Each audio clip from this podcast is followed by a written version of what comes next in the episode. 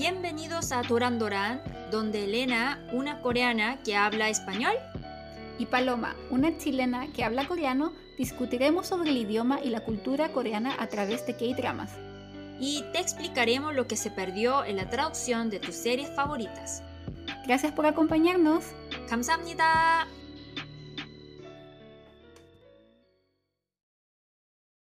Hola, hola a todos. Bienvenidos a otro capítulo de Doran Dora. Hola. Muchas gracias a todos por su apoyo, porque de verdad no esperaba que nos escucharan tanto. Muchísimas gracias. Sí, nos han escuchado 48 personas, así que nos falta poquito para empezar a monetizar. Oni, ¿estás emocionada? Bien, bien que no esperaba eso, de verdad. No, no, no puedo creer. Sí, muchas gracias. Y bueno, antes que empezar con el capítulo, queremos ah, ah, contarles un poco de los cambios al formato que le vamos a hacer, porque la vez anterior, después de grabar, nos dimos cuenta cómo creemos que puede hacer mejor los siguientes capítulos del programa, que sean más mm, fáciles de escuchar, digeribles, y decidimos que vamos a eliminar la parte del resumen, porque, bueno, toda la gente que vio este, esta, o sea, toda la gente que está escuchando este podcast seguramente ya vio las series, así que no necesitamos resumirlas, ¿o no? Obvio, aunque no han visto, eh, yo creo que eh, este podcast ayude a la gente que, que empiece a ver, ¿cierto? Sí, Entonces no queremos hacer tanto spoiler, entonces mejor más corto, pero igual corto pero sabroso, que tiene todo lo importante del programa, ¿cierto? exactamente, ayudarlos a entender mejor el contexto de sus series favoritas. La primera temporada va a tener seis capítulos, que van a ser una vez cada dos semanas, así que estén atentos porque tenemos cosas bastante entretenidas que se vienen. Sí, ahora yo podría decir que es eh, siglo de oro de dramas coreanos.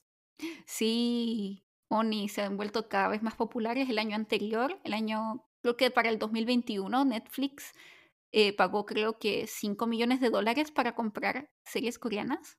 Obvio. Y ahora Sí. eh, nosotros estamos dominando el ranking. Con mucho orgullo les digo que les recomiendo que vean dramas coreanos, porque nadie va a decir que ustedes sean otaku, eh, que va a decir que usted tiene muy buen gusto. Exactamente. Y bueno, también hoy, hoy queríamos hablarle un poco más de nosotras, de, por ejemplo, Oni, cómo fue tu vida en Chile, si nos quieres contar un poquito, tan solo como para dejarles en cada capítulo un poquito de nuestra vida y como para sentirnos más cercanas a ustedes y crear esta comunidad. Así que, Oni, ¿nos puedes contar un poco cómo fue vivir en Chile cuando pequeña o cómo fue tu historia de cómo llegaste a Chile? Bueno, yo por el trabajo de mi papá fui a Chile y cuando yo vivía en Chile, ahí había menos de mil coreanos en Santiago de Chile. Entonces, mi vida no fue tan fácil, la verdad. Mi vida no fue tan fácil. Tenía que, por ejemplo, si yo estoy caminando por la calle, entonces todo me está mirando. Todo me está mirando. Y cuando hablo algo en coreano, entonces todo el mundo me escucha. Me molestaba mucho. Entonces, cuando estaba en Chile, yo intenta, intenté vivir como si fuera aire para que no, para, para que no, no se vea tan coreana, ¿sabes? Pero cuando fui a Chile de nuevo, hace tres años, ahí pensé que Chile está muy cambiado porque ahora veo muchos chinos en la calle. Entonces, eh, ya no siento como tan la única rara y me siento súper cómoda. Y los chilenos también me tratan como más eh, como una persona normal, no como una persona tan especial. Entonces, ahora sí, sí sentí que, ah, sí podría vivir en Chile sin ningún problema. Claro que siempre amo Chile, pero antes como por ser tan diferente, era muy difícil vivir todos los días. Sí, en especial que viviste muy pequeña en Chile, ¿no? Desde los cinco años. Sí, cuando era muy pequeña, cuando tenía siete años fui a Chile, entonces eh, para mí era un poco de trauma porque fui a Chile y en esa época fui a Chile cuando era muy pequeña, entonces mi español era ma- mejor que mi coreano, pero como ahí Chile yo soy una asiática, una china nomás, Eh, entonces, como para mí fue muy confuso porque yo ni, ni sé qué es ser coreana, ¿cierto? Pero tengo que mostrar que soy coreana o esconder que soy coreana. Entonces, fue muy difícil eso, que ser diferente es difícil, es duro. Sí, en especial cuando eres tan pequeña y no tienes como la forma de entender eso. Sí, somos muy vulnerables.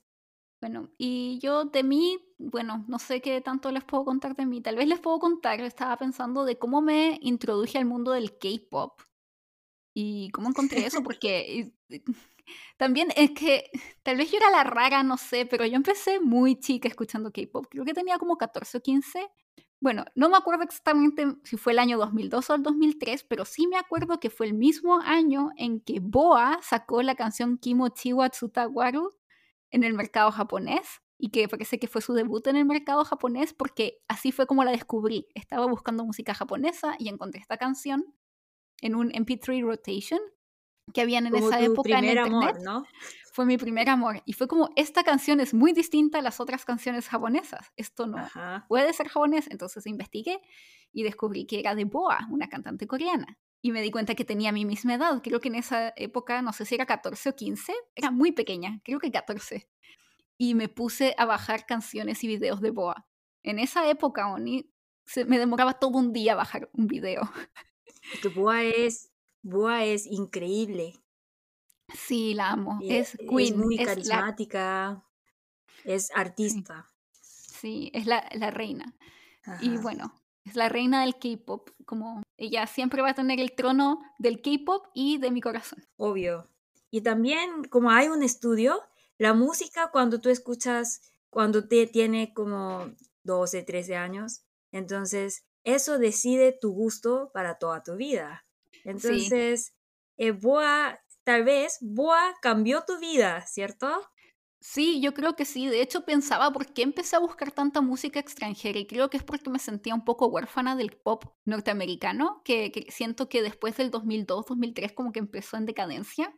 Ajá. Y ahí encontré Boa y ahí empecé a buscar más música coreana y me puse a jugar a fines del 2002, principios del 2003, me puse a jugar Pump It Up. Oh, yo también. bueno, no yo también. Sí, entonces ahí eh, es súper es, entretenido, pero la música, la música es, es que yo todavía memorizo todas las canciones que salen en Pump It Up. Yo también. Pump It Up 1, Pump It Up 2, todo. Eh, sí, canciones de Setskis, de H.O.T., DJ Dog, todas esas. Drunken Tiger, de Drunken Tiger. Sí. Sí. Mm. Eh, eh, Jun no, Oni. Jun también. Oye, dejemos de hablar de las canciones tan antiguas que es como confesar que somos súper viejas. Ya. Sí, ya, deben saber, ya deben calcular mi edad si es que buscan la época de debut de esos cantantes. Y bueno, así conocí a un grupo que conocí un grupo de amigos que jugábamos Pump It Up y después como que nos empezamos a interesar aún más por la música y a jugar más juegos de música coreano. De estos que no me acuerdo cómo se llamaban, pero que se jugaban con las manos. Y ahí también descubrí a el otro, a los otros reyes de mi corazón, Shinhwa. Ah, Shinhwa, Shinhwa Changjo. Y ahí fue como Oni, llegábamos a unos niveles para conseguir videos de YouTube. Esto fue el 2004 cuando existía Qbox. ¿Te acuerdas de Qbox? ¿Qué es eso? Qbox era un sistema que había en Corea en donde la gente podía mandar por mandar videos, los subía a internet y después otras personas las bajaban. Ah, ya, sí, sí, sí, sí. ¿Te acuerdas? Sí, sí. sí. Y uno de mis amigos lo que hacía es que empezó a contactar a coreanos y él les mandaba videos para adultos, porque en Corea es la pornografía está baneada, está, es ilegal, por si acaso. Entonces, él les mandaba videos para adultos y, él, y ellos nos mandaban los videos recién estrenados de HG Wannabe en Music Bang, eh, los videos de Shinhwa en vivo de Inkigayo. Sí, qué difícil era ser fan de K-pop en esa época, ¿no? Sí, sí. Pero igual todo estaba en internet. Bueno, y me siento muy vieja diciendo esto, como ustedes no saben lo que yo sufrí cuando tenía su edad. Ahora lo pueden ver en el TikTok. ¿Qué es, ¿Qué es Keybox? ¿Sabías qué es? ¿Sabes qué es Shinhua? ¿Sabes lo que es legendario. dos, ¿Saben lo que es esperar dos días para ver el, el debut Mm, de, o sea, el, el comeback de Mm. Shinua? sí. Pero igual, sin ellos no puede existir BTS. Sí, exactamente. Y si están interesados, busquen a Shinua. Yo creo que, no sé, yo, para mí siempre, las sus canciones siempre van a ser buenas, entonces las escucho y es como, las disfruto como si fuera todavía el 2004 ni el 2003. Sí, se los recomiendo, Shinua. Sí. De esa generación, Shina es el mejor. Estoy de acuerdo. Como tú dices, como un vino. Es como, sí, Oni, esa la canción Perfect Man, Mm, Oni, como el vino, cada vez que la escucho se pone más buena. Sí. Ya, creo que voy a dejar pero bueno. viejitos, pero bueno. Sí, yo creo también encuentro que están mejores ahora mayores, Oni. Ajá. Han envejecido bien, en especial Eric. Eric sí. Eh, Chonjin también. Amo Chonjin. Johnson también, sí. Sí. Sí. bueno, sí, cambiando un poco de tema para que yo no entre en mi, en mi perdición del fangirling. Sí. Eh, sí, estábamos hablando el otro día con Oni que hay muchos coreanos, bueno, hay mucha gente que, que le- no le gustan los dramas y que odia los dramas. Pero últimamente en Netflix hay algo que también ha estado en los top 10, que no es un drama coreano, es, de hecho es un reality show coreano llamado Solo Jio. Sí, solo Chio. Solo, usted puede adivinar el significado de la palabra solo. Solo es soltero en coreano. Entonces, para las chicas también es solo. Para chicos, chicas que son solteros, solteras, se dice solo. Por eso la, el nombre de la canción de Cheney se llama Solo. Y Chiok significa infierno. Entonces la traducción sería como el infierno de los solteros. Eso sería. Y es algo porque existe una, un dicho en Corea, en Corea. Couple 천국, solo 지옥. Couple, pareja, 천국. 천국 significa paraíso.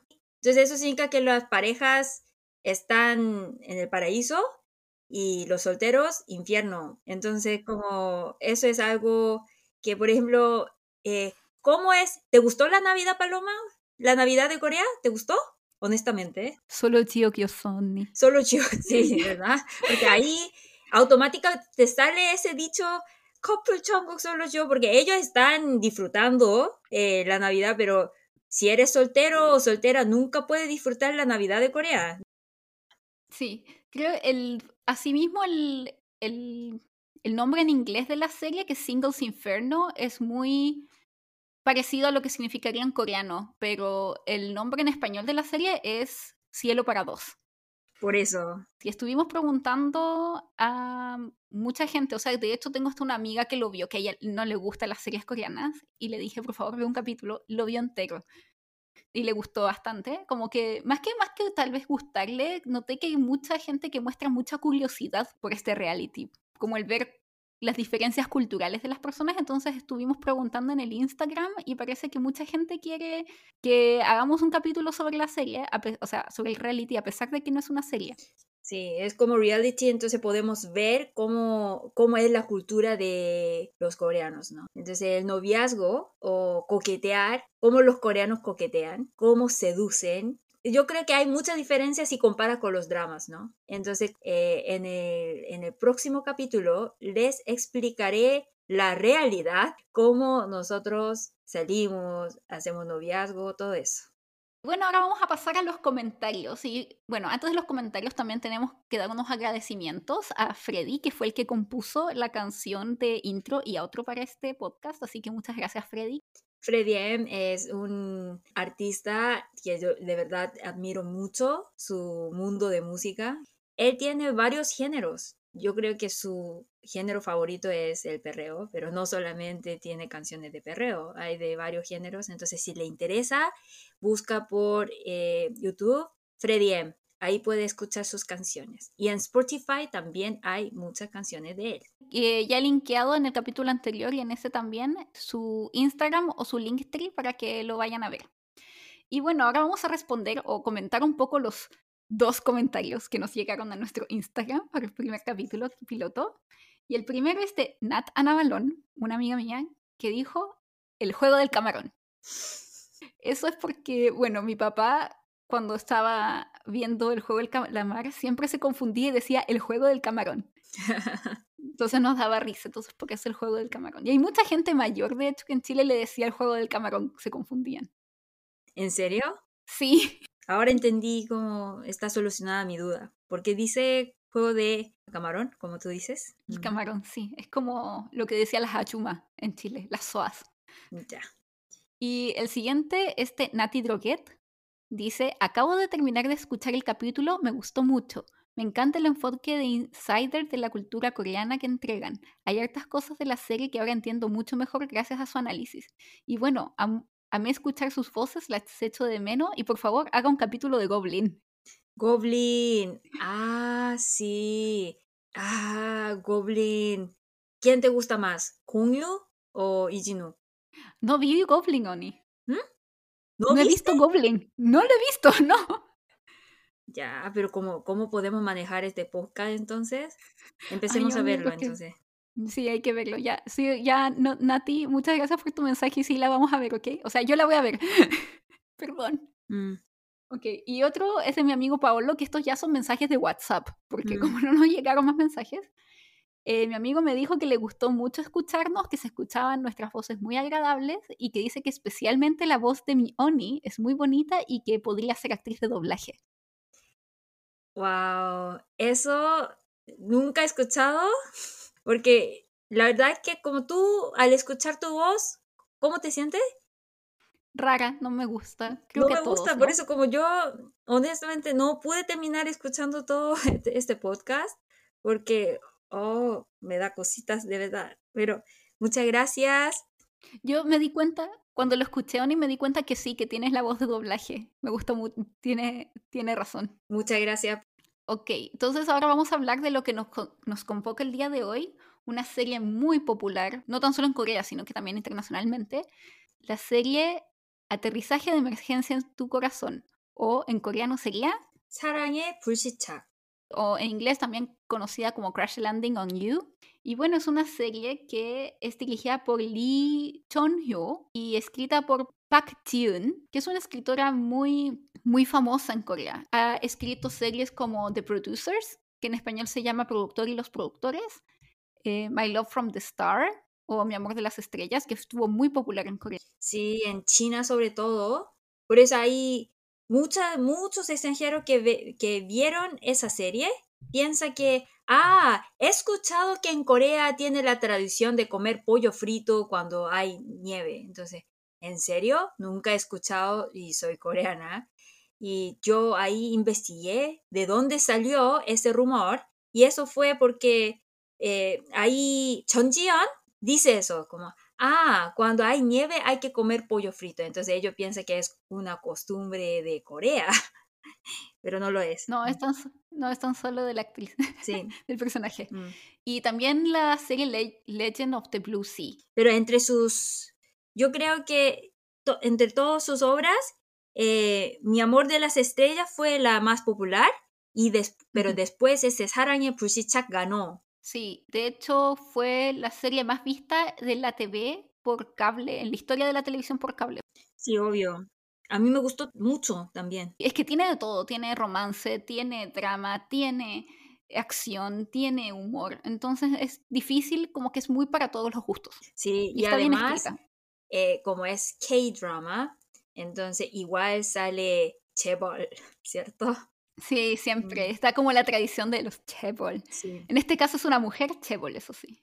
Y bueno, estuvo al aire desde el 14 de diciembre del 2002 de 2019 hasta el 16 de febrero del 2020 y fue filmada principalmente en Corea, en Suiza y también en partes de Mongolia. Y algunas noticias sobre esta serie.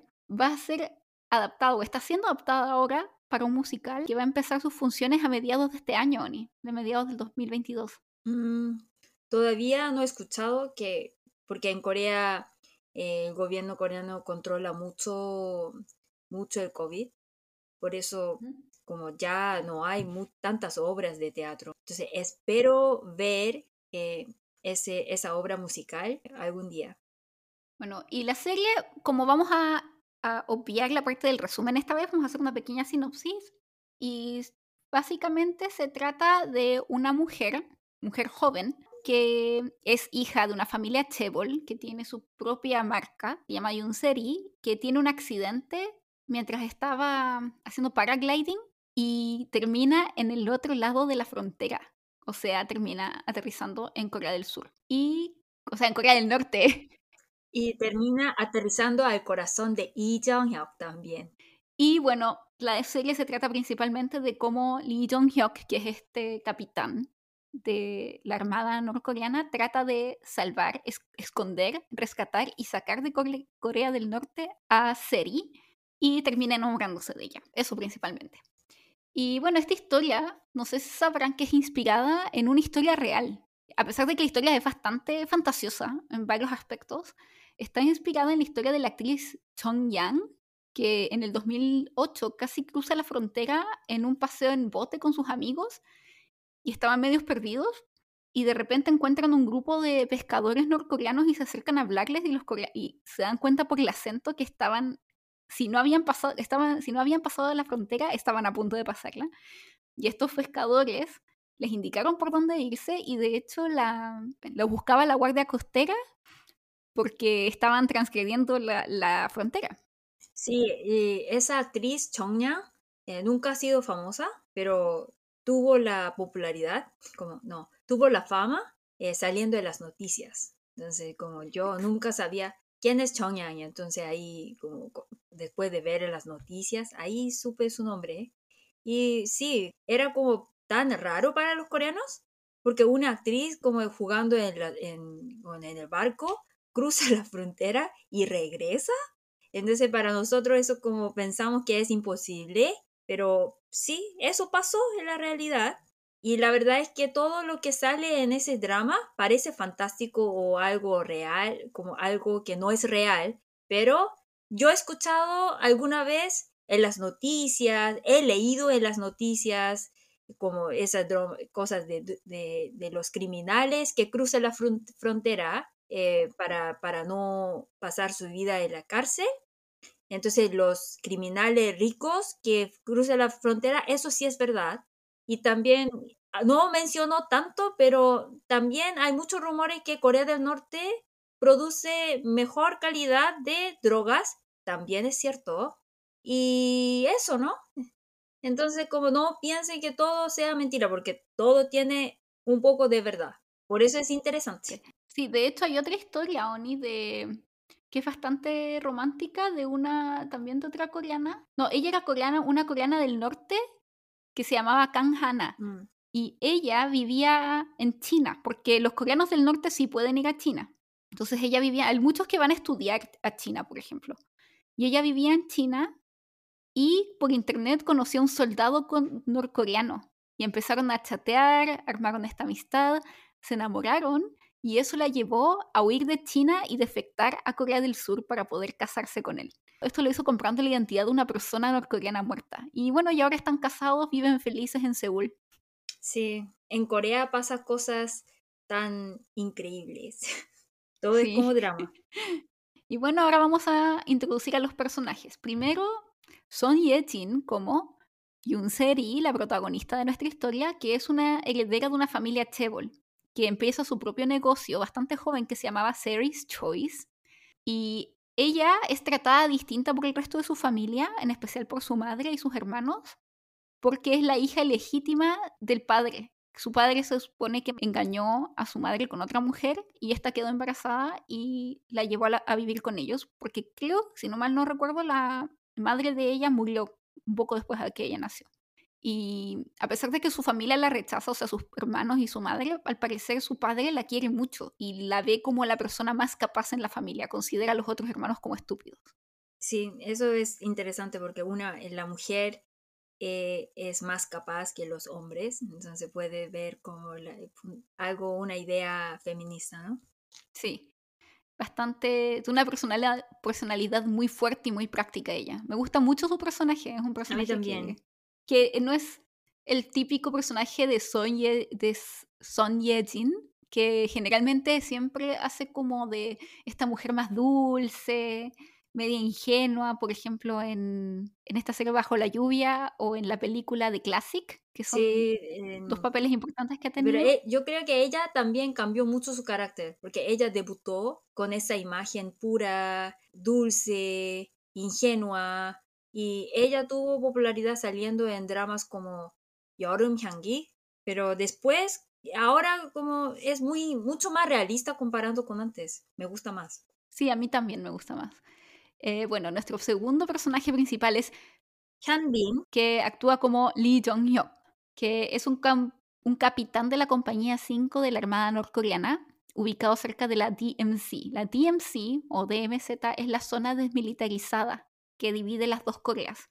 Eh, es hijo del director de la Armada norcoreana y solía ser un pianista que se educó en Suiza, pero que comenzó su carrera militar después de la muerte de su hermano. Su hermano era, era el que iba a ser militar en la familia, pero como este es asesinado, Hyun, Bin, o sea, quiero decir, Lee Jong-hyuk, toma su, pues, termina sus estudios en Suiza para poder volver a Corea del Norte y tomar el rol del hijo militar. Después tenemos a So Ji-hee como So Dan, que es un personaje que también me gustó mucho, que es la prometida de Lee Jong-hyuk. Y ella es una chelista e hija de la dueña de una tienda por departamentos norcoreana, así como un tipo almacenes París. Sí. Y ella estudió 10 años en Rusia, chelo, y ella inicialmente en la serie está enamorada de John Hyuk, quien no la quiere, que en verdad no, le da lo mismo, pero ella al final termina enamorándose de Alberto. Bueno, entonces, ¿por qué de repente Alberto, para las personas que no han visto la serie, ahí sale un estafador, ¿no? El estafador se llama Ku Sung-jun o Alberto Ku. El nombre de la actriz es Kim Jong-hyun. Bien, entonces, ¿cómo es ese personaje, Paloma? Bueno, él es un personaje, es bastante carismático, encantador, que en la historia estafó al hermano de Seri, que lo ponen como un estúpido, y huyó con toda la fortuna a Norcorea. Esto él lo hizo porque quería vengar la estafa que había sufrido su padre por parte de los padres de Seri. Y por eso también en un momento antes trató de conquistar a Seri para casarse con ella, pero no lo logró porque Seri es bastante inteligente. Como que ella se dio cuenta de que su intención no era casarse con ella, sino como lograr la venganza. Pero al final él termina enamorándose de ella y trata de volver, a conquistarla incluso cuando se la encuentra en Norcorea. Y luego se, pero luego al final se enamora de Sodan y sacrifica su vida para salvarla. Él también, como estafó al hermano de Seri, tiene que huir con el dinero a Norcorea cuando decide estafar al hermano de Seri, él huye a Norcorea para, que no lo persiga la Interpol, porque el único lugar en donde no hay Interpol es en Corea del Norte. Y bueno, ustedes se preguntarán si esto pasa en la vida real. Y como Oni decía, sí, sí pasa. Sí hay estafadores o criminales que huyen a Norcorea por varios años y paga para que los protejan allá. Al mismo tiempo, hay un señor que era un militar de alto rango en Norcorea que defectó a Corea del Sur y él estudió cine cuando iba a la universidad. él es un consultor para series y cine en donde se interpretan a norcoreanos o muestran la vida en Norcorea para que encargarse de que los detalles sean realistas. Y él comentó que no podía negar que esto no pasara, pero tampoco decía podía decir que sí pasaba esto de los criminales que vienen a Norcorea. Entonces, básicamente, sí, ocurre. Ya, entonces ahí, como no es drama, pero también yo creo que la autora intentó mostrar la realidad de Norcorea porque es muy interesante, ¿verdad? Yo soy coreana, pero viendo esa serie siempre pensé, ah, qué interesante esa escena, porque como hablan, la vida de los norcoreanos estaba todo en secreto, ¿no? Por eso fue muy interesante ver que ahí también hay gente y también hay crimen. Exactamente. ya, seguimos. Exactamente. Uno de los puntos importantes de esta serie es que trata de humanizar a la gente norcoreana y mostrarlas como humanos reales y no tanto como esta gente que tan solo sufre o que eh, es pobre, etcétera, etcétera, sino que también pueden ser felices. Y creo que el rol, un, como los roles que muestran mucho eso en esta serie son los cuatro militares que acompañaban a Lee Jong-hyuk.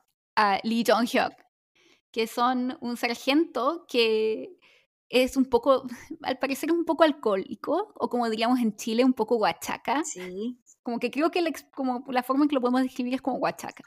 Y que es bastante paranoico respecto a los surcoreanos. Al principio le cae muy mal Seri, y siempre habla de defender, el, defender eh, Norcorea y estar en contra del capitalismo, etcétera, etcétera. El siguiente es este joven que tiene 17 años y que recientemente se enlistó en la Armada y extraña mucho a su familia, viene de una familia numerosa y extraña mucho a su mamá y muestra un poco el drama de Norcorea en donde la gente se enlista a los 17 y está 10 años enlistados, mientras que en Corea del Sur, ¿y cuánto tiempo es? Un año y medio. Gran diferencia. Bueno, el siguiente es un sargento que es muy apuesto y que pareciera que él desconoce que es tan apuesto, pero Seri siempre le dice, oh, tú eres muy guapo, para sacarle celos a Lee Jong-hyuk principalmente. Y el último es un militar que ama las series coreanas antiguas del año de la cocoa, como decimos, como Stairway to Heaven, Escalera al Cielo, y es un fan de... De Cheju. Cheju. Y por eso es que, que yo eso al principio no lo entendía, Oni, que usa este gorro que me pareció bastante extraño cuando la va a conocer. Es que la, la gente que ama ese gorro solamente existe en esa época. Kwon es muy guapo, pero él no tiene tan buen gusto de moda. Pero él siempre salió con esa, ese gorro que no es nada lindo. Pero yo le juro que en esa época todos los chicos coreanos llevaban ese gorro. Entonces, muy chistoso, ¿no? Si, si pide como muéstrame tu foto de tu infancia, entonces todos los chicos coreanos seguramente tienen la foto con esa gorra, con esa gorra. Sí, y bueno, y el otro person que podemos decir como un personaje o personajes son también que muestran la vida de los norcoreanos, son las mujeres que son las vecinas del, del pueblo donde queda Yeti, o sea, Seri, quiero decir. Las vecinas del pueblo donde Seri queda atrapada. Sí. Y bueno, y ahora Oni, mm pasemos a los comentarios. Yo creo que la autora lo que quería hacer es romper todo el estereotipo de las personas. Entonces, primero lo que quería cambiar es cambiar la imagen de la gente sobre Corea del Sur, Corea del Norte, ¿cierto?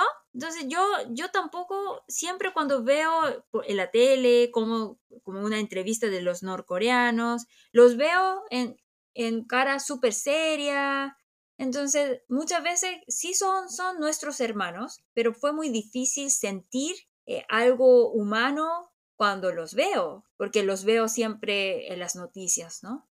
Pero cuando veo esas, eh, cuando vi ese, esa serie, yo pude sentir que, ah, ellos también son seres humanos, que yo también pude reír escuchando la broma de ellos, me encantó. Eh, ese cariño y humor de los, de los norcoreanos, porque la verdad, eh, la vida de Corea del Sur es muy estresante, ¿no? Nosotros siempre andamos corriendo, entonces yo creo que como hay muchas cosas que nosotros extrañamos, eh, ese cariño entre vecinos, ese humor, ¿cierto? eso es como muy la parte como que yo veo que fue lo más bonito Exactamente, Oni. Cuando, como lo que tú dices, siempre como, por lo menos también personalmente, siempre la idea que uno tiene como el norcoreano es como de, ya sea el norcoreano que uno cree como, incluso en Chile se dice mucho, o en, yo creo que en Occidente en general, que son básicamente como robots que creen en el comunismo, o si no, la idea como del defector, de esta persona que sacrificó su vida y que sufrió, y todo el relato del sufrimiento de Norcorea y que todo es horrible allá pero el poder ver con esta serie que la gente, como tú dices, Oni, la gente también tiene momentos felices dentro de lo difícil que puede ser vivir en Norcorea, que la gente se relaciona, que, que son como nosotros, tan solo que viven como que viven como si vivieran un poco en el pasado. Sí, exacto. Y otra cosa es también, es siempre en dramas coreanos sale un hombre que es chebol. Entonces le explico el significado de chebol. Chebol significa una empresa súper rica. Por ejemplo, Samsung. Samsung, ustedes solamente conocen Samsung como de productos electrónicos, pero la verdad es que Samsung tiene muchas empresas. Por ejemplo, tiene hospital, tiene restaurante, tiene empresas de comida, como de autos, de todo, de, de, tiene editorial, muchas cosas. Entonces, muchos decimos que nosotros vivimos en un país de Samsung, entonces son súper ricos, muchísimo. Entonces siempre en drama sale un chebol y una chica pobre, pero aquí podemos ver que la chica es chebol.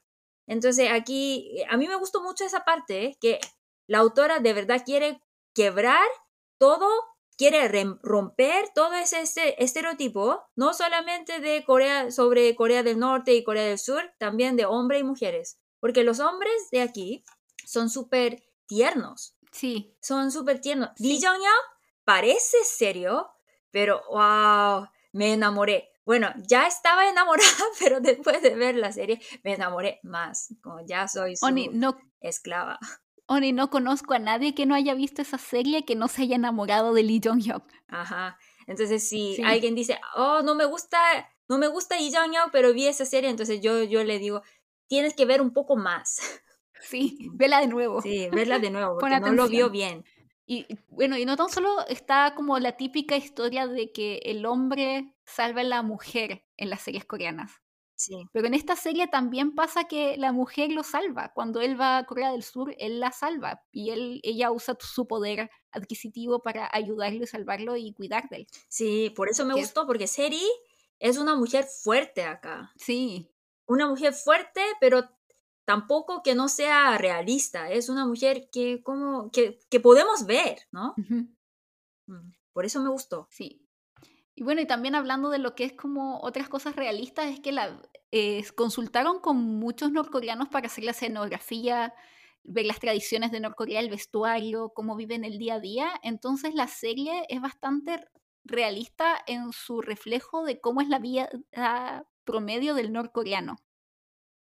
Sí, y por eso fue muy interesante para nosotros, porque yo soy coreana, pero yo solamente sé cómo es Corea del Sur. Como no llega muchas informaciones de Corea del Norte. Por eso fue muy interesante. Y también es que no, no es, nunca nos pasa leer subtítulos. Pero nosotros estamos viendo una serie de Corea pero tenemos que ver ese subtítulo. Yo de verdad necesitaba ese subtítulo porque muchas veces no pude entender lo que decían los norcoreanos, porque ya estamos como más de, ¿cuántos años? Después de 1945, entonces ya como por 70 años estamos separados, entonces el idioma cambia, ¿cierto? Sí. Entonces yo muchas veces, ah, pero como somos coreanos, yo podría entender viendo el contexto, pero a veces no pude saber. No, no pude entender lo que decían ellos. Sí, Oni, yo generalmente veo las series coreanas con subtítulos en coreano, pero esta vez me cuando la traté de ver la primera vez no pude por eso mismo. Así que, además de que hay muchas palabras como militares que no las sé en coreano, como sodeja y cosas así, como mayor, capitán, etcétera, etcétera. Así que la tuve que ver con subtítulos en español. Y la segunda vez la vi con subtítulos en coreano y mejoré mucho mi coreano del norte. Bueno, yo también pienso que aprendí mucho el coreano del norte, pero como falta mucho todavía. Sí, pero... Wow, e, fue un shock de verdad. Sí, de hecho, por un tiempo, ni después de que la vi, me equivocaba constantemente y en vez de decirle al celular Hyudepon, le decía Sonchona. Y, y otra vez eh, siento que ellos, eh, es una vergüenza, pero Corea, el coreano de Corea del Sur está muy, digamos, según norcoreanos, el coreano de Corea del Sur está muy contaminado, dicen ellos, porque nosotros nunca ni intentamos crear un idioma mejor. Y dice, y dice que después, como después de dividir por dos países, todos los élites fueron a Corea del Norte. Porque ahí, como yo soy media, como, confieso que yo soy más de izquierda. Entonces, eh, dicen que los inteligentes todos fueron a Corea del Norte. Entonces, ahí había muchos, como muchos eh, académicos de coreano, de coreano, y solamente quedó uno en Corea del Sur, ¿sabes? Ah, no sabía eso, Y los demás fueron a Corea del Norte. Entonces, ellos dijeron como, ellos dicen Bunohao, que significa idioma cultural. Entonces ellos eliminaron todo inglés y otro es, ellos intentan usar menos letra china. Pero en Corea del Sur, ¿qué hay? No hay nada de ese estándar ni esfuerzo. Entonces, eh, muchos, si pues, ustedes no ni intentan decir sonjona. Entonces, yo, yo, lo único que puedo decir, eh, yo también estoy de acuerdo. Sí, sí. ¿Sí? Mm. Sí, de hecho, o sea, el coreano de Corea del Sur tiene muchas palabras que como que ha tomado prestadas del inglés. Sí, y también, y de hecho creo, como tú dices, como que el, me dio la impresión cuando la vi que igual el coreano del norte debe ser más parecido al coreano más tradicional, de antiguo. Sí. Y Y como es coreano-coreano, eh, yo como coreana, al ver esas palabras, entonces puedo entender mejor lo que dice. Pero la verdad es que eh, las palabras de Corea del Sur hay que estudiar el chino para entender mejor eh, las palabras de Corea de coreano. Tú también estudiaste chino, ¿no? Sí, un para poquito. entender mejor coreano. Sí, de hecho me ayudó bastante porque hay muchas palabras que son coreanas, pero usan la raíz china para formarlas, entonces es mucho más, o sea, si ya sabes la palabra en chino y como si ya sabes el carácter en chino y cómo se pronuncia eso en coreano, es muy fácil después adivinar todas esas palabras que vienen de ese carácter. Por ejemplo, hakgyo, que es colegio, hak Mm. es como eh, Estudiar. como estudiar en chino, entonces Mm. todo lo que tenga hak, como hakkwon, como escuela eh, de estudios por la noche, o Haksen, persona que estudia. persona que Mm. estudia, todo lo que tenga hak, lo más probable es que sea relacionado a estudiantes. Sí. Oni, y- pero lo que sí he escuchado es que el coreano del norte tiene muchas palabras prestadas, bueno, no muchas, pero algunas palabras prestadas del ruso. Puede ser, porque está cerca de Rusia, Rusia ¿no? y tuvo influencia durante la Unión Soviética. Otra palabra que también eh, llama mucho la atención, en especial ustedes, si alguno de ustedes ha aprendido un poco de coreano, seguramente saben que en coreano la palabra chingu significa amigo, ¿verdad? Sí. Pero en Corea del Norte nadie es chingu. Se dicen dongmu.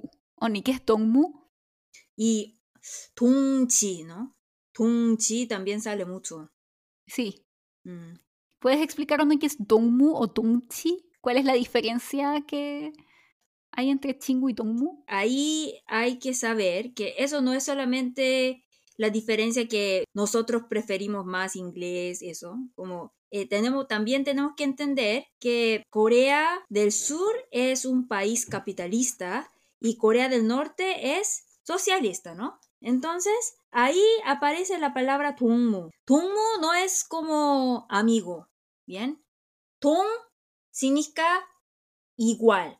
Entonces, tongmu es más como... La traducción, mejor traducción sería como compañero, Sí, compañero o camarada. por la influencia de la antigua Unión Soviética. Entonces, si en Corea del Sur vas y le dices a alguien dongmu, van a creer que eres comunista. Sí. Pero yo creo que es una palabra súper bonita. Sí, es una palabra bonita. Y también, bueno, las diferencias en cómo se llaman los países entre sí. Por ejemplo, en Corea, en las series se escucha mucho que hablan de Aretongne, o como el barrio o de abajo. Sí, Are Tungne significa barrio y Are significa abajo. Sí, entonces el Are Tungne es el barrio de abajo que se refería a Corea del Sur. O también lo llaman Namhan, que es como Corea del Sur. Pukan, Corea del Norte. Corea del Norte, porque Puk es norte y Nam es sur. Y, la otra también se usa la palabra, aparece muchas veces la palabra Damjoseon, porque Choseon es de dinastía Choseon, entonces eh, eso también tengo que explicar las, eh, las historias de historia. sí, la- esto aparece mucho en las series históricas que hablan mucho de Choson, que es la dinastía de Corea antes de que se transformara en Corea. Se llamaba Sí. Entonces, para Corea del Norte, Oni, esto no me puedes corregir tú, me da la impresión que ellos todavía creen que son Choson, como que todavía se Porque tratan ellos niega, después de Choson, nosotros, Corea, Corea del Sur, ahí nosotros creamos otro gobierno, otro país que se llama Tehan Chegu, pero Corea del Norte lo niega. Por eso ellos nos llaman como Dam Choson. Ellos niegan la existencia de ese país, por eso. Porque la verdad es que ese Daehanchegu eh, fue posible por el, el, apoyo de Estados Unidos, por eso ellos no lo aceptan. Por eso sigue diciendo Dam Joseon, Puk Joseon en vez de Daman Pukan cambiando un poco de tema y comentando la producción de la serie, eh, escuché que para los productores fue muy difícil la producción porque hicieron mucho esfuerzo en evitar críticas e incluso los conflictos políticos que podrían haber con Norcorea haciendo este tipo de serie. Entonces, si se dan cuenta, en la serie ellos nunca critican el gobierno de Norcorea. Tampoco adora el gobierno norcorea, norcoreano. Tampoco, no, se mantienen bien neutrales y muestran más crítica, no sé si crítica, pero hacen más reflexión a la dificultad de que sean dos países separados cuando realmente deberían ser uno. Y sí, eso fue muy bonito que deberíamos 통일, 통일, que 통일되다 es ser uno, unificar. Entonces, 통일되면 siempre dice, así nos unificamos. Ah, es, esa parte fue muy bonita. Y la verdad es que como es muy difícil no enamorarse después de ver esta serie, porque cuando empieza la serie, ¿viste ese opening? ¿Opening? Es, increíble, es increíble porque como divide por dos, Corea del Norte y Corea del Sur, y la verdad es que son diferentes, pero ahí cuando están así con dos, dos escenas así juntas, transmite esa, ese mensaje que la unificación es sí es importante. Sí, y también como es todo esto que se menciona mucho, el hecho de que son dos países que están tan cerca pero tan lejos. Sí. Porque realmente Corea del Norte y Corea del Sur están muy cerca. O sea, literalmente uno si va a Paju, que es una ciudad al norte de Corea, de Corea del Sur, donde hay un mall, hay un outlet. Tú puedes ir a comprar al outlet y literalmente a solo un, uno o dos kilómetros puedes ver la frontera de Corea del Norte que tienen sus, los binoculares, o hay binoculares para poder ver hacia la frontera. Eh, es increíble. Oye, y usted tiene que saber que muchos extranjeros hacen ese tour de ver esa zona de DMG pero a los coreanos está prohibido eso. Entonces mis amigos dijeron, oye, yo, yo quiero ir a ese TNG, vamos juntos. Entonces yo le dije, soy coreano, no puedo ir. Solamente eso no lo sabía, Oni. ¿En no, serio? no podemos ir, no, no, oh, no podemos ir. Entonces, como puede, hasta hay un tour para los extranjeros, pero los coreanos no pueden ir. Eso no lo sabía Oni, pero sé que sí hay militares norcoreanos y surcoreanos ahí, y por lo que he lo he escuchado, generalmente son muy guapos los militares que están ahí. Creo que para mostrar. para mostrar que, como dicen que eligen los más guapos de Corea del Norte, los más altos, para mostrar que ah, nosotros estamos viviendo bien. Ah, entonces por eso Lee Jong-hyuk estaba tan cerca de la frontera, Oni. Podría ser, para que las chicas eh, surcoreanas crucen la frontera y que vaya por allá. Puede ser. Yo también iría. O sea, si veo a Lee Jong Hyuk, obviamente yo también arriesgaría mi vida. No, no, bueno, no sé, pero sí, me tentaría. Y bueno, y también esta serie, ustedes saben que en Corea del Norte, no sé si sabrán, pero en Corea del Norte se ven muchas series coreanas clandestinamente porque está, es legal, está prohibido que vean esas cosas y pueden ir a prisión o a campos de concentración. Pero es verdad, porque no solamente ver serie, también si escucha K-pop. Yo he leído un artículo que había uno, un grupo de soldados que bailaron con la canción de BTS, Pitam No ah. y fueron a la cárcel. Entonces yo, si estoy en Corea del Norte, ¿qué pasa? Tal vez muerte. Sí, de hecho en la serie pueden ver que una jovencita que está en el hospital tiene un celular y escondidas ve videos de BTS y Seri se da cuenta y le dice ya como vas a hacer lo que yo te diga, si no te les digo a todos los que estás viendo. Ajá. Y bueno, pero y esta serie fue muy popular en Norcorea, pero también tuvo muchas críticas en Norcorea. Sí, por los norcoreanos. Eh, ¿Nos puedes contar un poco de eso, Oni? Por ejemplo, nosotros decimos en Corea existe dialecto. Es un país chiquito, pero existen varios dialectos.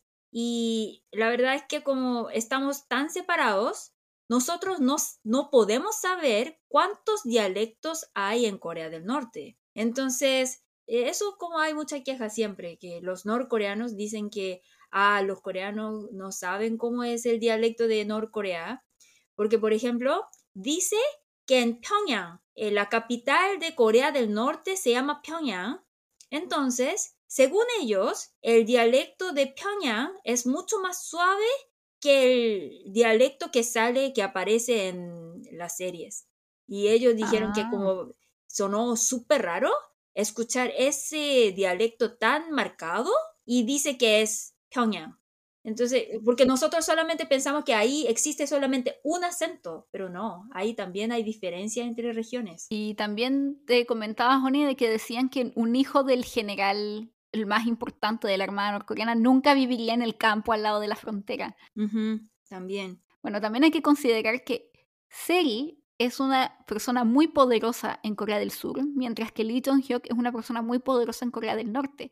Y es porque la autora quiso como, dijo que la única forma de que esta serie pudiera funcionar o de que la historia pudiera funcionar era que dos personas muy poderosas que tenían el dinero que tenían y la influencia que tenían para poder viajar a través de la frontera y tener este romance. Cierto, porque si fuera una, una persona normal como yo, eh, no, no, no puede existir esa historia.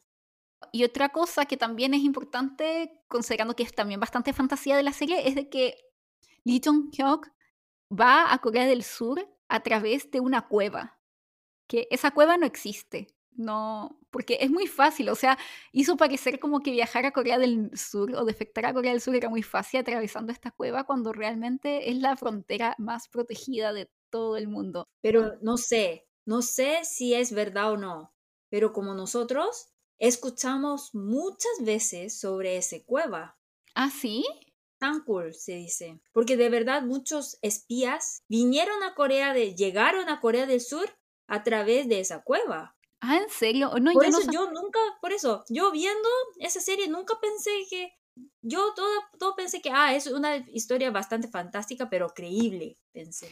Ah, porque yo vi, bueno, este, uno de estos videos de esta joven norcoreana que decía que nunca, nunca había escuchado de esa cueva, que no creía que fuera real, y yo dije, ah, no debe ser real, porque ella hablaba de que es muy difícil defectar a Norcorea, de generalmente la gente defecta y huye por el río que está al borde de la, de la frontera norte de Norcorea con China y después de China huye a otro país como Vietnam, Tailandia, Camboya, etc. Y ahí piden asilo en la, en la embajada de Corea del Sur.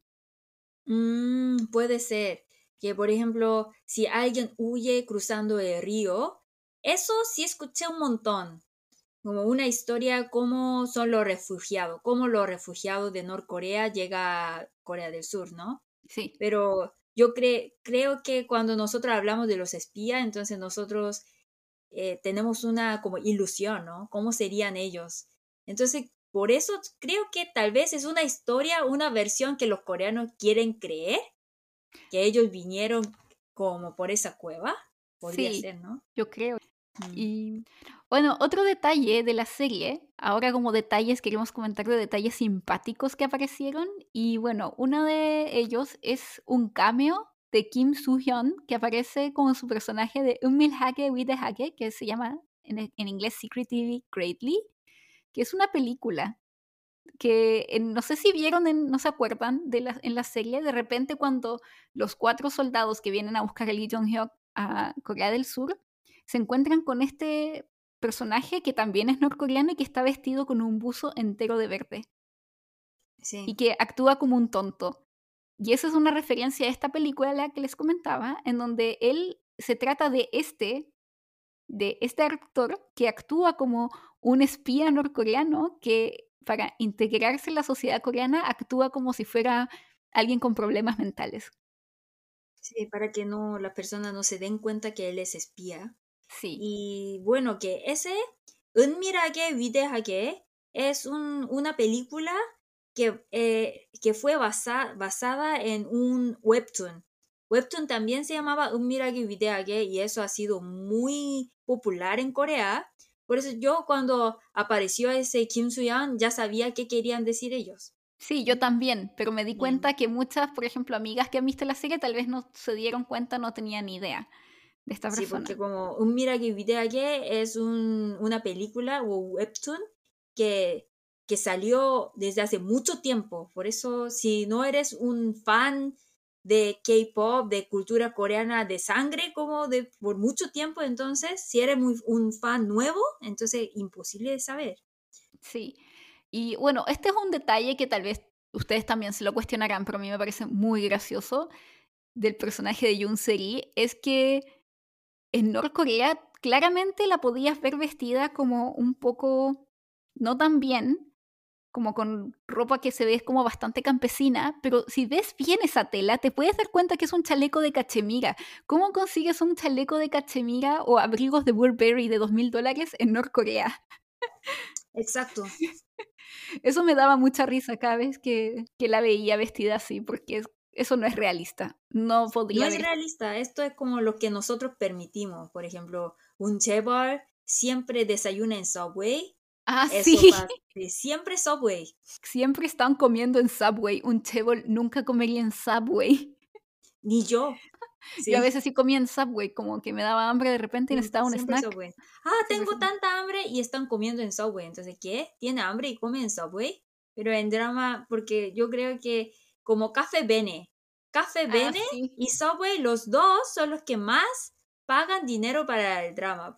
Por eso. Y bueno, y otro detalle que tal vez sí son fans de los dramas, pero no del K-pop, es que el personaje de Park Kwang Bom, que es el joven, el, el militar que es bastante guapo, cuando va a Corea del Sur a buscar a Lee Jong-hyuk y lo busca por la calle, dice que se le acercaron muchos coreanos del sur diciéndole que, preguntándole si tenía alguna agencia y que por favor se uniera a la de ellos y les daba una tarjeta de SN Entertainment, YJ Entertainment y JYP Entertainment, que son referencias directas a tres grandes compañías de K-pop. Entonces muestran como que querían reclutarlo para entrar a, hacer trainee, pero no logro entender esto. Entonces como hasta esas, en esas pequeñas anécdotas podemos ver que eso es K-drama, que tiene de todo.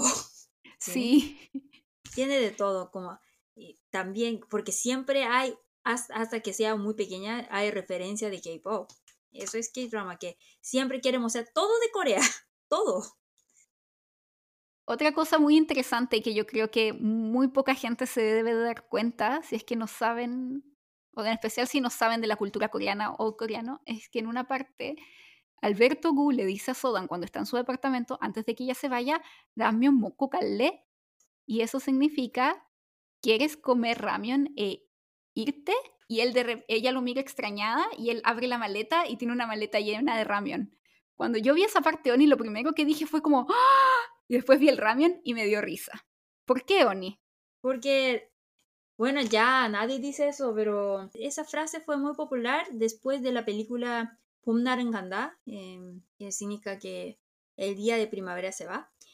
Eh, ahí sale una mujer eh, para pasar la noche con ese tipo. Dice, ah, ¿quieres comer ramen de mi casa? Ramen moco galeo, así dice.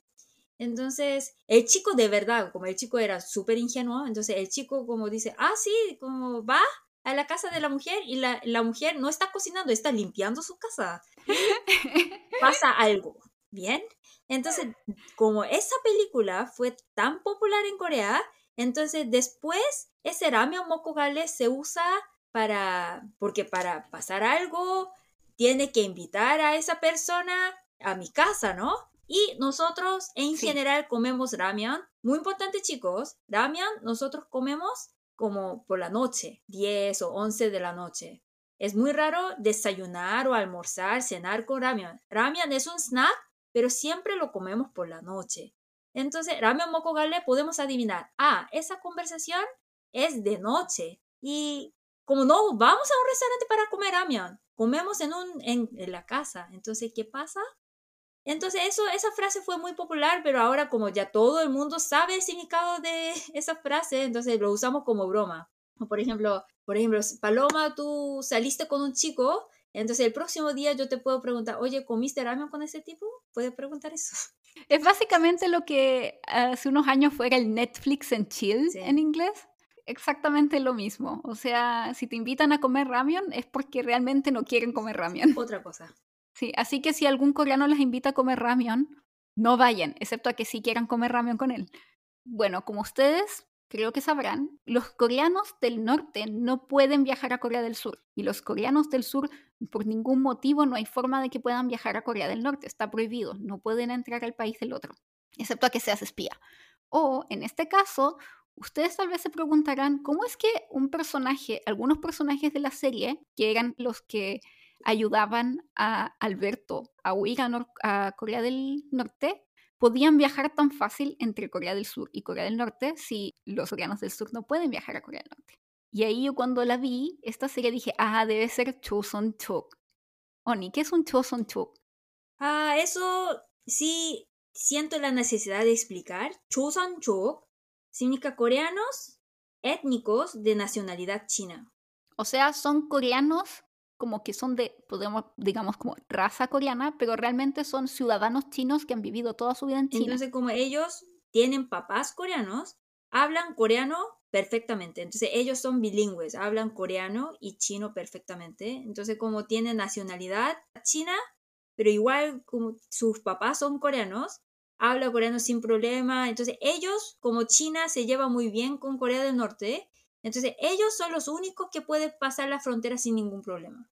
Pero no es lo mismo que un Kyopo, porque en una parte Lee Chung-hyuk se hace pasar por Kyopo. Kyopo es un coreano, coreanos del sur, que han nacido en el extranjero. Por ejemplo, eh, puedes decir Miku Kyopo. Un, un Kyopo de Estados Unidos significa que es un norteamericano de padres coreanos, por ejemplo. No solamente como los coreanos que nacieron, los coreanos que llevaron mucho, mucho tiempo en el extranjero también es Kyopo. Entonces, Kyopo es como un coreano nativo que reside permanentemente en otro país o tierra que no sea uno de los dos Coreas o cualquier otro coreano nacido en otro país o tierra que no sea uno de los dos Coreas. Entonces, eh, en dónde nació no es importante, pero lo importante es que ellos viven o vivieron por mucho tiempo en el extranjero. Eso es el punto. Pero los Choson Chok son no es necesariamente que ellos hayan vivido en algún momento en Corea del Sur, no, ellos son chinos, pero son de etnia coreana. Los Choson Chok en general, Oni, bueno, tú puedes contar más, pero tienen una vis la mirada que se tiene de los Choson Chok en Corea del Sur no es muy buena. Generalmente se les relaciona mucho como a las mafias, eh, como al crimen organizado. Entonces, en esta serie claramente nunca dijeron, oh, es un Choson Chok, pero se puede dar a entender que estos personajes que pueden cruzar las fronteras y que están metidos en la mafia son Choson Chok. Sí, eso. Es, es muy triste porque muchos Choson Chok vienen a Corea y eso es la razón por qué ellos hablan bien el coreano, porque ellos piensan que son coreanos. Por eso, aunque nacieron en China, eh, se esfuerza mucho para, para mantener su idioma, para aprender el idioma coreano.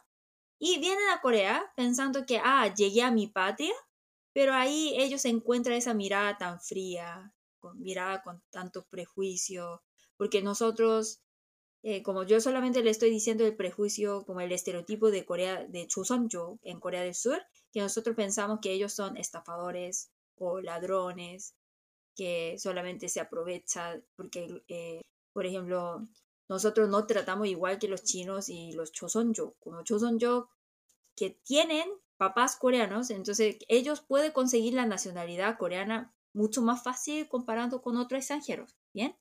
Entonces los, los surcoreanos piensan que los chosonjo son los que aprovechan esa ley sin tener mucho cariño a Corea. Entonces, ellos sienten mucha frustración, he escuchado eso, ellos sienten mucha frustración cuando llega a Corea, porque ellos, ellos pensaron toda su vida que Corea era su patria, pero lo tratamos mal. Entonces, eso es como un círculo vicioso, porque ellos llegan acá, entonces lo tratamos mal, entonces ellos, ellos como, como nosotros tenemos prejuicio a los yo, difícil de conseguir un trabajo bueno, entonces, ellos siempre le toca trabajar en los, la fábrica, en las construcciones o a veces trabajos ilegales. Entonces ahí siempre sale en la noticia, por ejemplo, un coreano comete crimen, entonces dice que ah, un hombre cometió algo, pero si es un chosonjo, siempre sale en las noticias, un chosonjo robó, un chosonjo hizo algo. Entonces es es un círculo vicioso, ¿sabes? Sí. Sí, sí, hay igual un poco de racismo, mm. que lo que es extraño porque técnicamente son la misma raza, pero sí hay como cierta discriminación hacia los bastante fuerte hacia los Chusunchuk. Yo creo que casi tan grande o más grande que a los norcoreanos, porque por lo menos a los norcoreanos se les ve un poco más como víctima. Cierto. Pero a los Chosunchok se les ve más como, ah, ya, son Chosunchok criminal. Eso. Bueno, existe prejuicio, pero también es es porque eh, hay razón. Porque, por ejemplo, yo también recibí varias veces esa llamada que dice que, oh, eh, yo soy policía y quiero tus datos personales, pero como es un acento bastante extraño, de son yo. Entonces ahí como yo al tiro pienso que es estafador, entonces no le contesto. Sí, son esas llamadas de scam.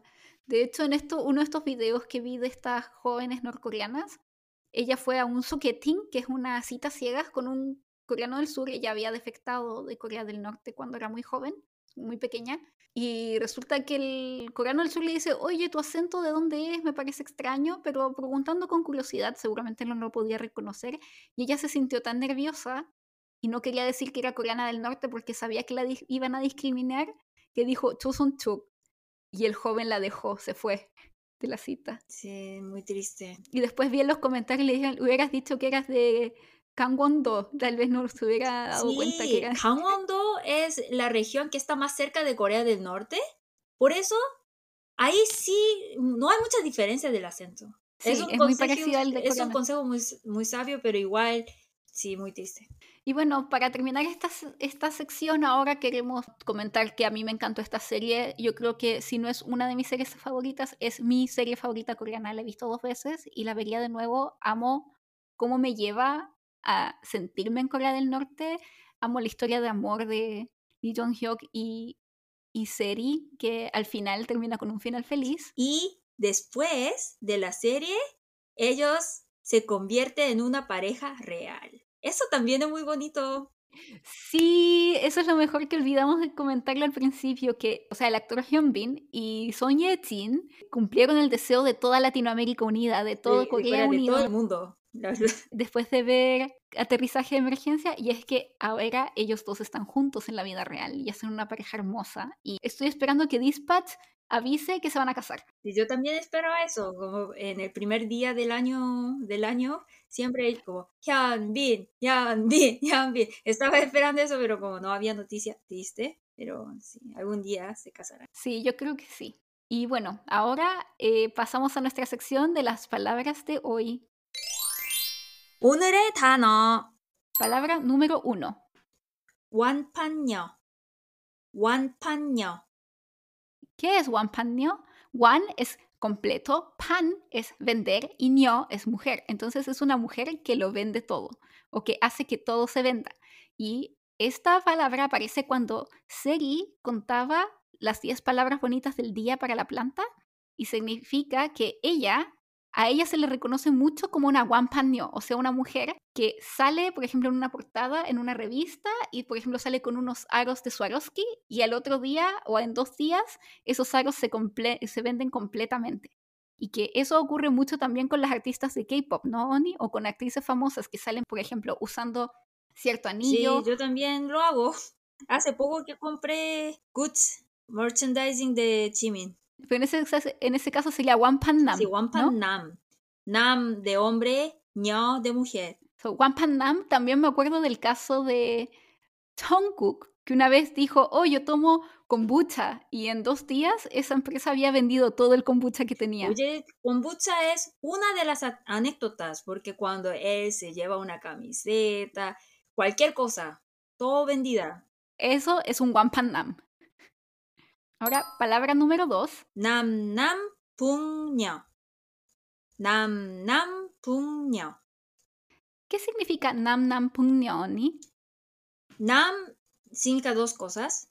El primero, sur y segundo, hombre. Entonces, nam nam significa hombres del sur. Puk, norte, ño, mujer. Entonces significa mujeres de del norte. Entonces, Namnam Pungño significa hombres del sur, mujeres del norte. Esta frase hace referencia a que los hombres del sur son considerados muy guapos, mientras que las mujeres del norte son consideradas más guapas. Y esta, esta frase la dice al principio de la serie Alberto cuando ve a Sotan en el aeropuerto y dice, oh, Namnam Pugno Madne. Sí, ¿ves? Siempre los chicos los chicos norcoreanos dicen eso. Ah, sí. Obvio, yo no digo eso porque yo soy mujer de Corea del Sur. Ah, oh, claramente sí. Bueno, él dice eso, dice, oh, es verdad lo que dicen de Namna Puknyo, hombres del sur y mujeres del norte. Sí, eso es, pero aunque no estoy muy de acuerdo, todo el mundo dice eso, entonces ustedes cuando vean la serie, dime su opinión quiénes son más guapos o más guapas. Esto es una teoría personal que tengo yo, Oni, pero creo que más al sur los hombres más guapos. Ah, Por ejemplo, los hombres de Busan, los hombres de Jeju. Ah, sí puede ser. Es verdad. ¿A qué sí, no? Son más sí. picantes. Sí, son, son más guapos. No sé, algo tienen. Sí, porque cuando hablan, por ejemplo, yo soy de Seúl, de la capital, entonces los de Seúl, nosotros hablamos bien, pero muy neutral. Pero los, de los del sur, los chicos del sur, tienen más carácter.